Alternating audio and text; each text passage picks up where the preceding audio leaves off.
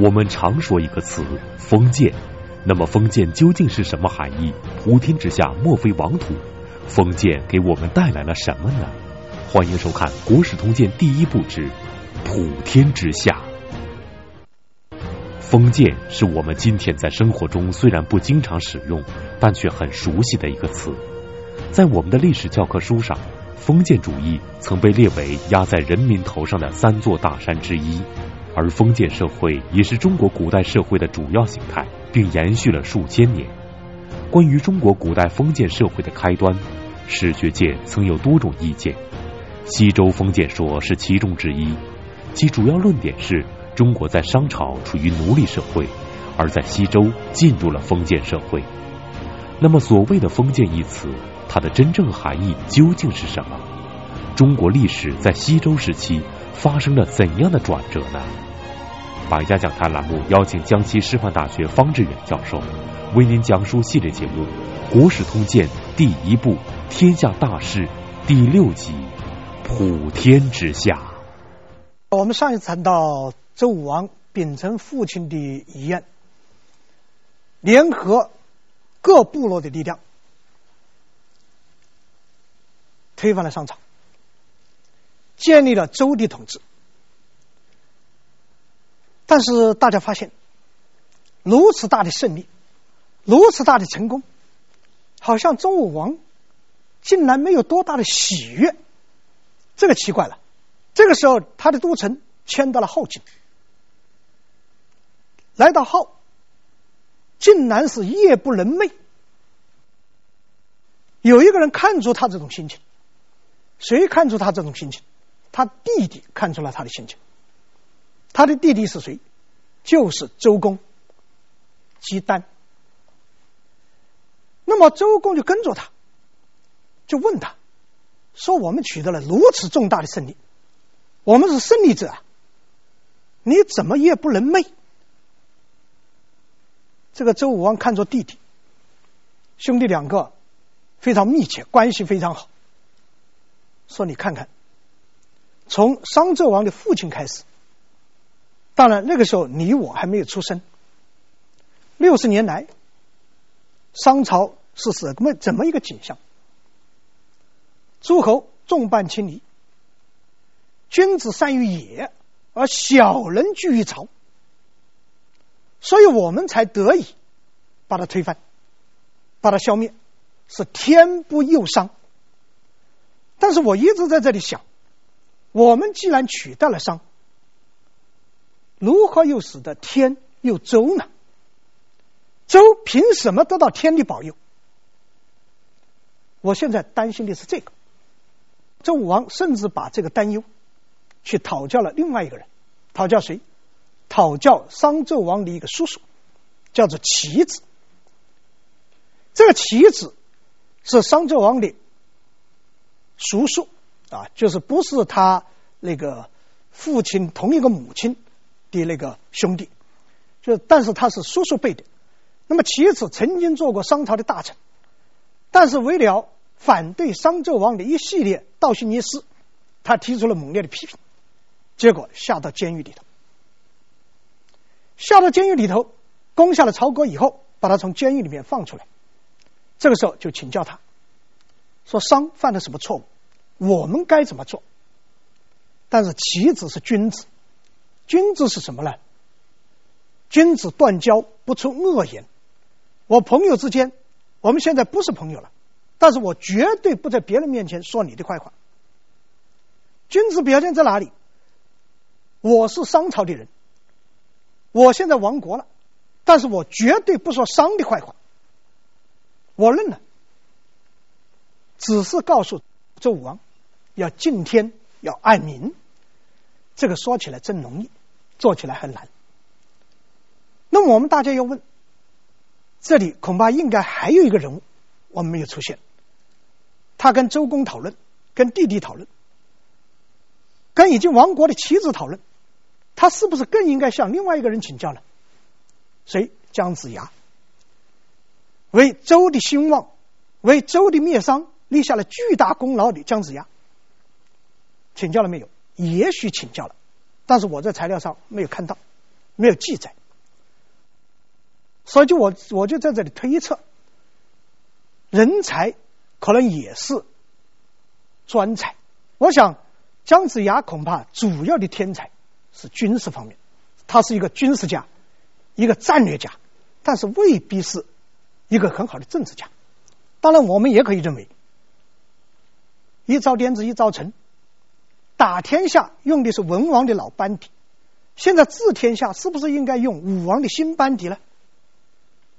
我们甚至可以推测，是不是周建立以后，姜子牙的功劳太大了？你如果再让他来参与，功高盖主，那以后怎么收拾？没办法了。当然，各种各样的可能性。一句话，姜子牙在这里没出现。那么最后谁来排忧解难？还是打仗亲兄弟？周公帮他的忙。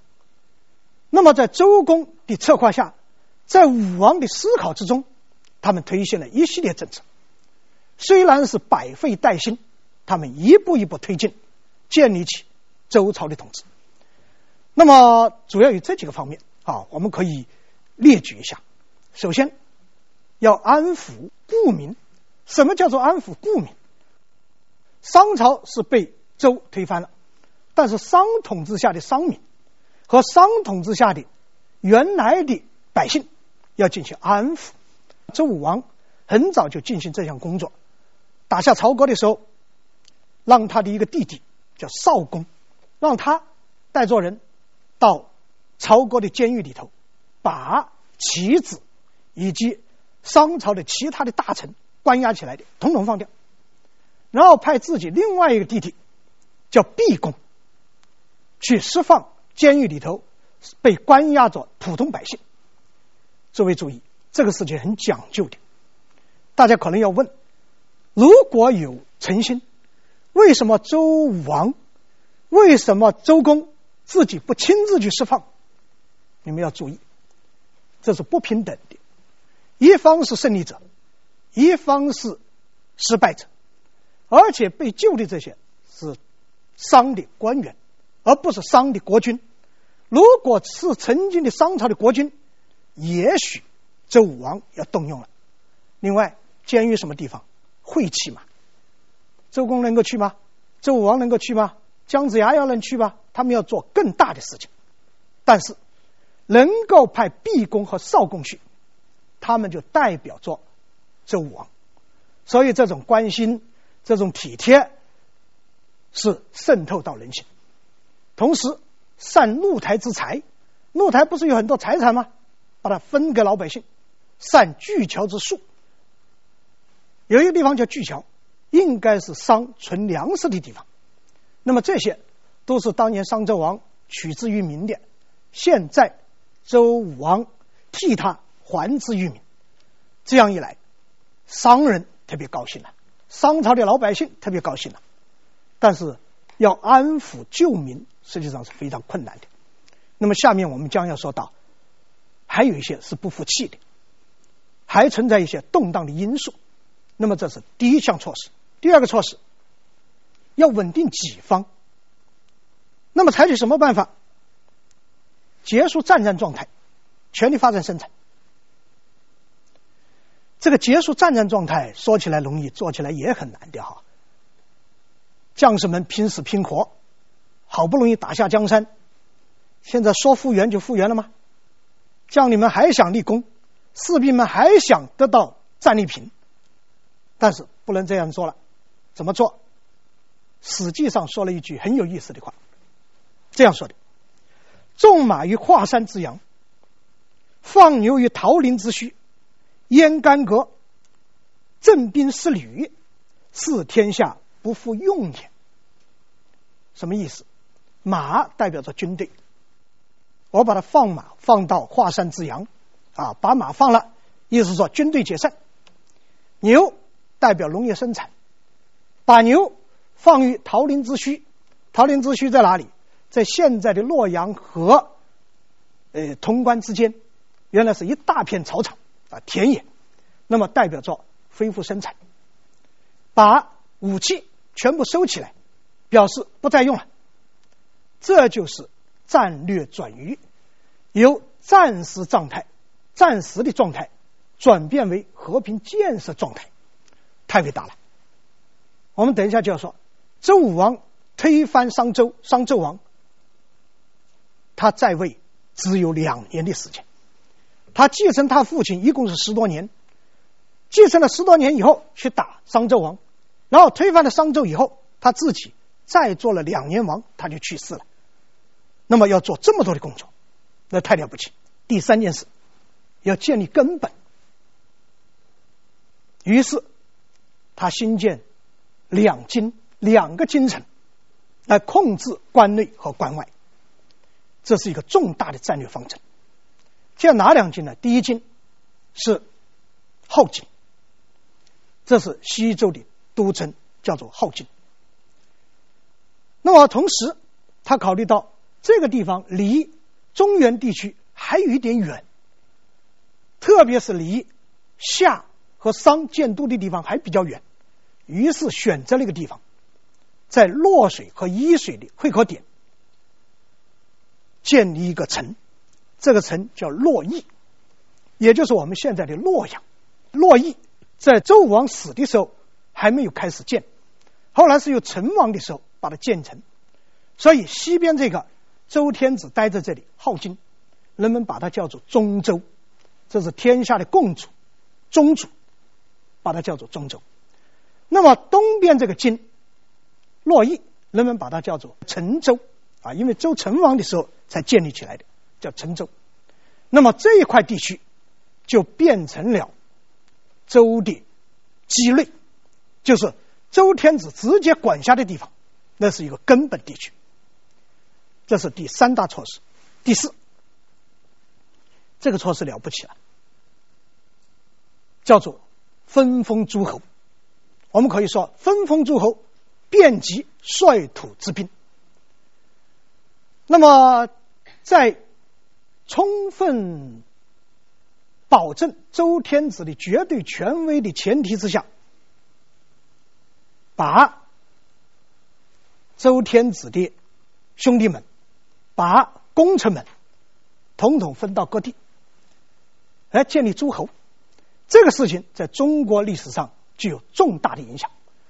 他一方面以宗族制，他为血缘为纽带，以宗族制为纽带；另外，他和消灭或者推翻商纣王的这些功臣都有关系。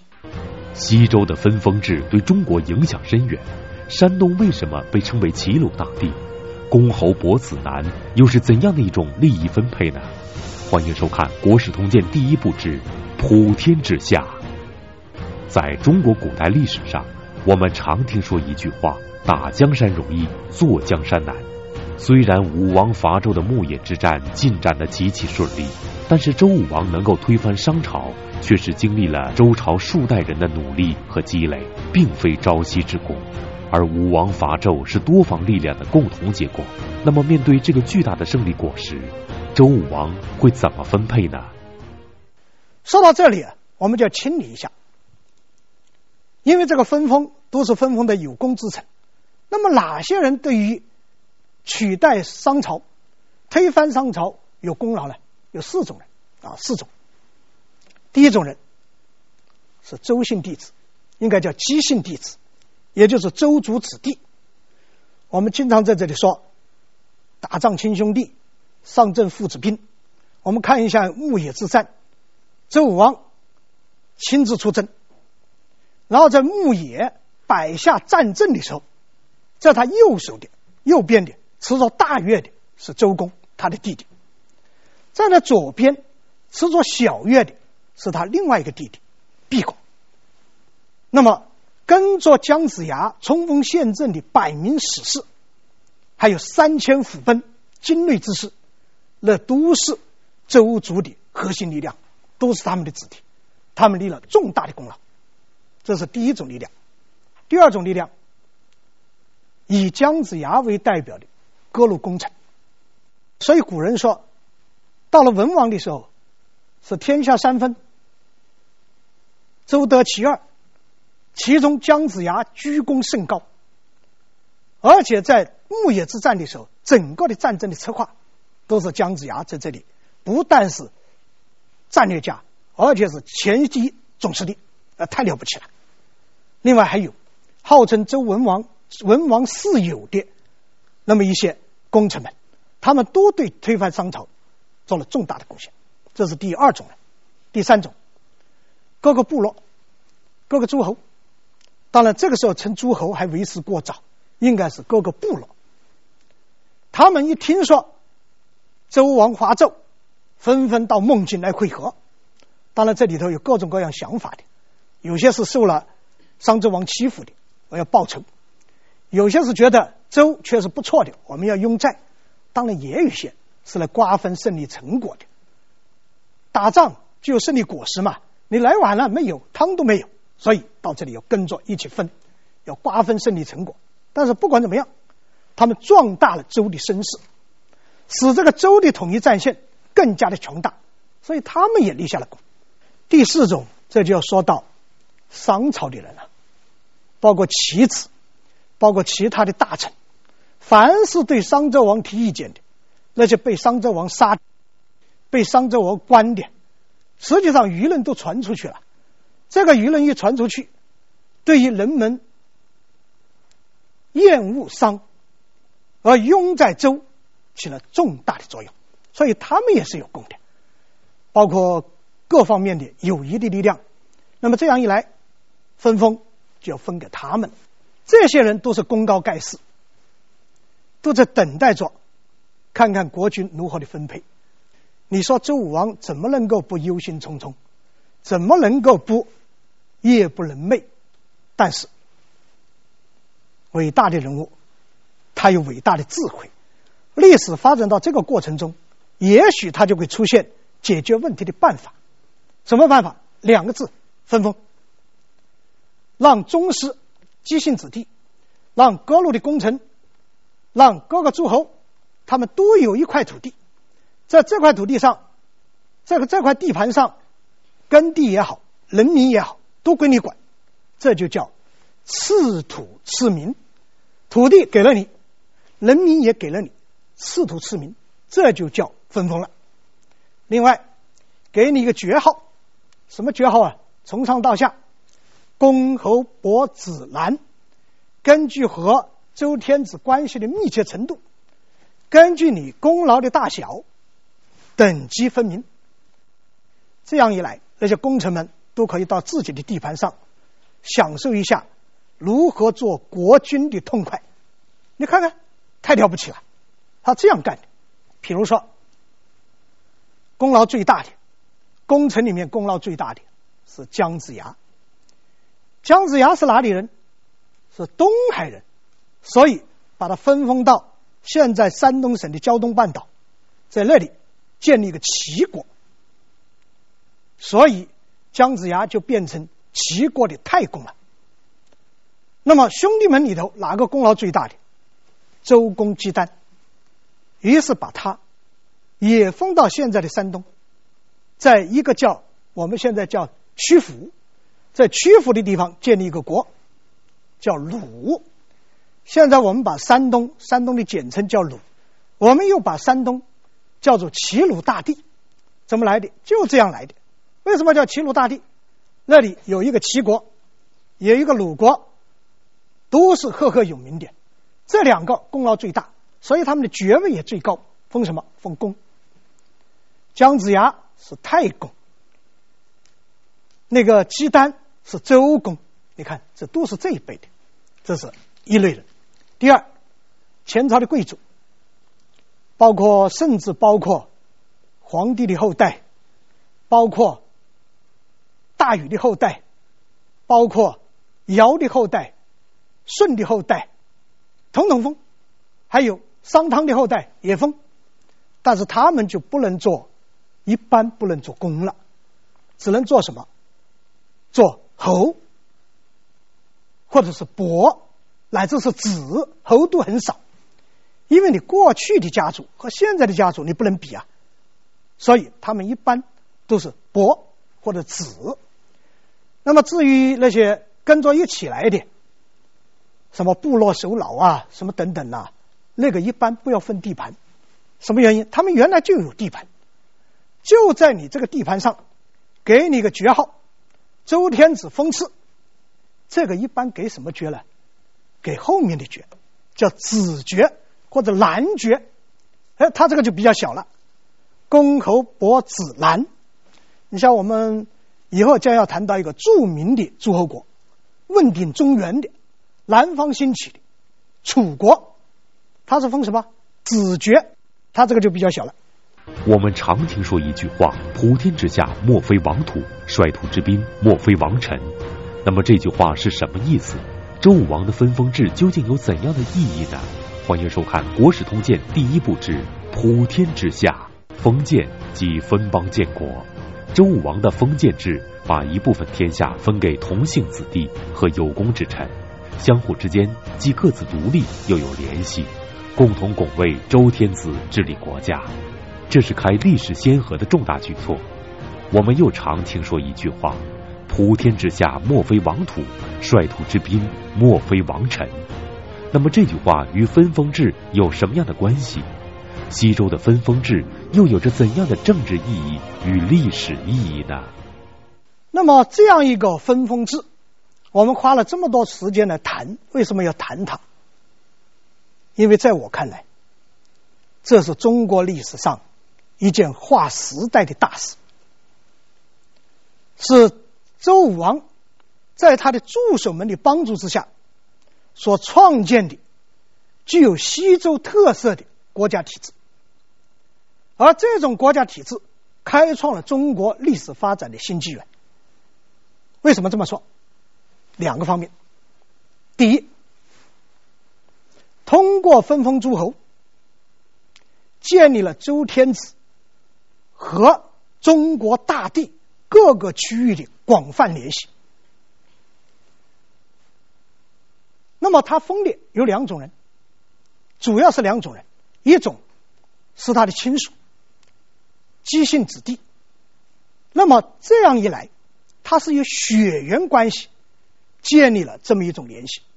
我们列举几个。大的啊，比如说，周公分在山东，少公分在现在的河北，魏公封在现在的河南，唐公封在现在的山西。那么整个这一块都是用一种血缘关系把它联系在一起。那么周天子是他们的宗主，他们是周族的子弟，这是血缘关系建立来建立起来的一张网。但是光有这张网还不够，还有另外一张网，哪张网？凡是功臣以及大的诸侯，都让姬姓的子弟或者周族的女子去嫁给他们，或者让他们的女子嫁给姬姓的子弟。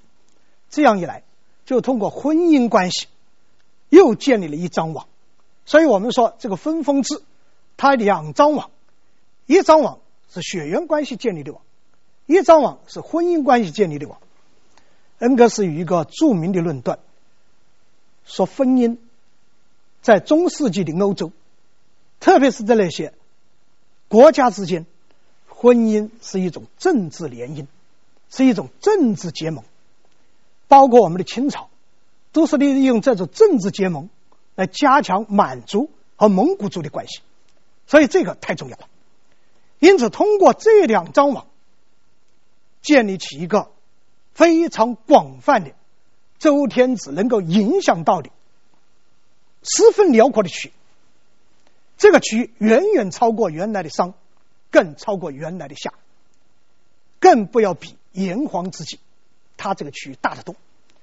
同时，通过这个，逐渐建立起一种理念，什么理念？大一统的理念。所谓的“普天之下，莫非王土；率土之滨，莫非王臣”，怎么表现的？由分封体现出来的，这是第一。第二，通过分封制，建立了一套由上到下的等级分明的等级次序，或者说社会秩序，在每个诸侯国，当然。包括周天子这一个家族在内，他建立了一种从上到下所谓的公侯伯子男，还有君主、卿、大夫，然后士这么一序列程度，呃，序一序列的这这这样一种等级，等级分明。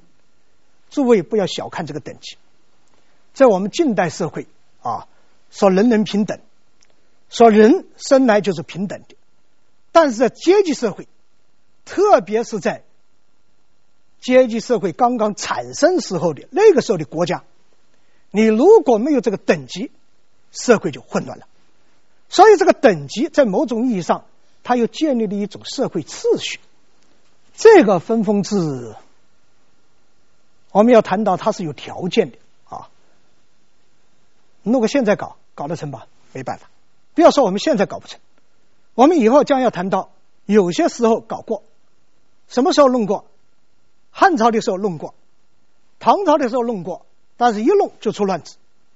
什么原因？此一时，彼一时。它需要诸多的条件，包括土地的条件，包括信息、交通的条件，包括中央的力量和各地的力量的均衡的这种条件。它都需要，所以一个时代产生的一件事情，后世的效法未必能够仿造的成。另外，它有一个原则，这个原则是什么？就是周天子的权威神圣不可动摇，必须保证周天子的强大的力量。因此，我这里要提醒大家。凡是分封诸侯的地方，都是周天子的中央势力无法直接达到的地方。也就是说，周天子一时没有办法直接管理的地方，这才是分封诸侯。周天子如果能够势力达到，绝不封诸侯。所以我们拿如果拿着历史地图看一看，中州附近是没有诸侯国的，这个叫什么？这个叫畿内。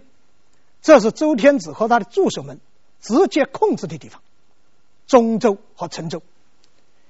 一旦有诸侯，一旦有地方不听话，怎么办？要有力量收拾他。如果发生动荡怎么办？要有力量来平息这种动荡。一个叫赵匡胤的后周将领，在睡梦之中竟然糊里糊涂的就被推上了皇位，这一事件也成为了大宋历史上的第一个不解之谜。大宋谜案之赵匡胤称帝之谜。周武王的分封制是一次重大胜利后的战利品分配，把推翻商朝建立起来的周朝天下分成若干份儿，让每个有功之臣都得到好处。而一旦涉及利益分配，就面临着多和寡的问题。古人有句话说：“不患寡而患不均。”武王伐纣参与者众多，功劳自有大小，而且即使是亲兄弟，也有亲疏远近之分。那么周武王的分封能否让每个人都心服口服？如果有人不服，那又该怎么办呢？你还别说，说到动荡，说到叛乱。动荡和叛乱就在眼前，所以周武王推翻商纣以后，忧心忡忡，是各种原因使他忧心忡忡。他推翻商朝以后的两年就去世了，所以我们甚至可以断定，至少是可以推测，也许周武王领兵伐纣的时候就已经有病了。他也感觉到自己可能在世不长了，他需要安排自己的后事，所以他才那么着急，所以他才那么夜不能寐。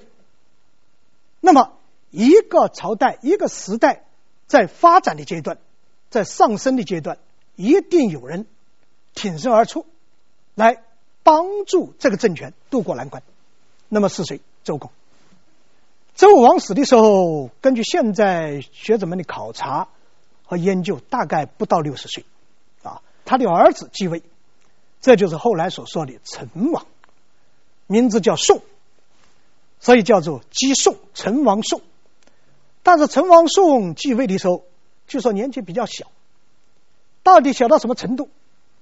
我们学者们也不断的有有这个发表文章啊，有说在襁褓之中的，那就很小了；有说有十来岁的，呃，还有研究说是有三十多岁的，那就不年幼了。但是，一般倾向于他的年纪还是比较小。那么，他的年纪小怎么办？出现了一个问题。主幼国疑，这是中国历史上，也是世界历史上，只要是君主时代经常出现的情况。主幼国疑，一个小孩子在位，整个社会就会猜测，我们国家该怎么走，这个政权该怎么办。那么，在西周的时候，我们说到了这个概念哈，西周，因为这个都城是在镐京。在以后啊，周平王东迁，迁到了洛邑，所以后来历史学家们历史上把在镐京的这个周，周武王的这个周，把它叫做西周，把周平王的那个周，洛阳的那个周，把它叫做东周。那么主持西周的政务的，那就是周公啊，他辅政，这个辅政就有问题，问题在哪里？我们刚才说。儿子多有儿子多的好处，打仗亲兄弟。如果一旦发生纠纷，那么兄弟多，一群又蜂拥而上，打架打群架厉害。但是兄弟多也有问题，问题在哪里啊？那个我们一句著名的话叫什么话了？说兄弟鬩于墙，而外与其屋。兄弟在里头，往往就窝里斗了。打得一塌糊涂了。当做有一个重大的敌对力量在的时候，可能兄弟们团结起来，内部万众一心去对付这个敌人。但是，一旦外面的敌人没有了，里面利益的瓜分、权力的分配，就造成动荡之源了。这里我们就要说，周文王儿子多，儿子多的难处。所以说，大有大的难处。呃，明朝的那个著名的小说叫《封神演义》啊，我们上次谈到说周文王有九十九个儿子，后来加了一个一百个，但是具体多少个不知道。据历史记书史书记载，至少他那个正妃就有十个儿子，就给他生了十个儿子，这就了不起了。他那么多妃子，一个生几个，那可能几十个还是有的。那么这十个儿子里头，最体现出才干的、最能服众的是两个，哪两个？这排列不是太好。最服众的、最认为有才能的是老二，那就是周武王姬发；还有一个是老四，就是周公。姬丹，这两个是表现的最有才能的，所以早在文王还在位的时候，还在世的时候，这两个就是文王的主要助手。那么大家说老大怎么办？老大死的比较早，周文王还在世的时候，老大就死了，姬发顺利接班。但是周武王死了以后，周公辅政。问题又出来了，出在哪里？出在老三身上。嫡子里头，老大伯邑考，老二是周武王。周武王死了，老三是最大的了。这个老三名字叫先，新鲜的鲜，姬先。在分封的时候，分在朝歌附近，叫管，后来又把它叫做管叔。管叔不服气了。我是老三，你老四，你说你有本事，难道我没本事吗？凭什么你来辅政，我不辅政？这里头兄弟之间就形成了猜测。更加严峻的是，他们认为这个管叔认为，姬鲜认为，把他放到这里，动机就不好。你看那个周公封到那个鲁。尽管离镐京比较远一点，但是那个地方可能比较肥沃，而你自己又不去，还在朝中辅政，这个地位就不一样嘛。那么我们封到这里干什么？除了这个管束以外，周还有两个周武王的兄弟是封在附近。除了管叔以外，还有一个蔡叔，还有一个霍叔，都是周武王和周公旦的弟弟。而这个管叔、蔡叔和霍叔三兄弟关系又特别好，他们一琢磨，那个老四肯定有问题。另外，把我们弄到这里，专门监视商纣王的儿子，这像什么话？叫三监。这算什么话？于是，这三位就产生问题了，特别是这个老三。于是鼓捣误导另外两个兄弟，甚至要挟商纣王的儿子武庚，发起叛乱。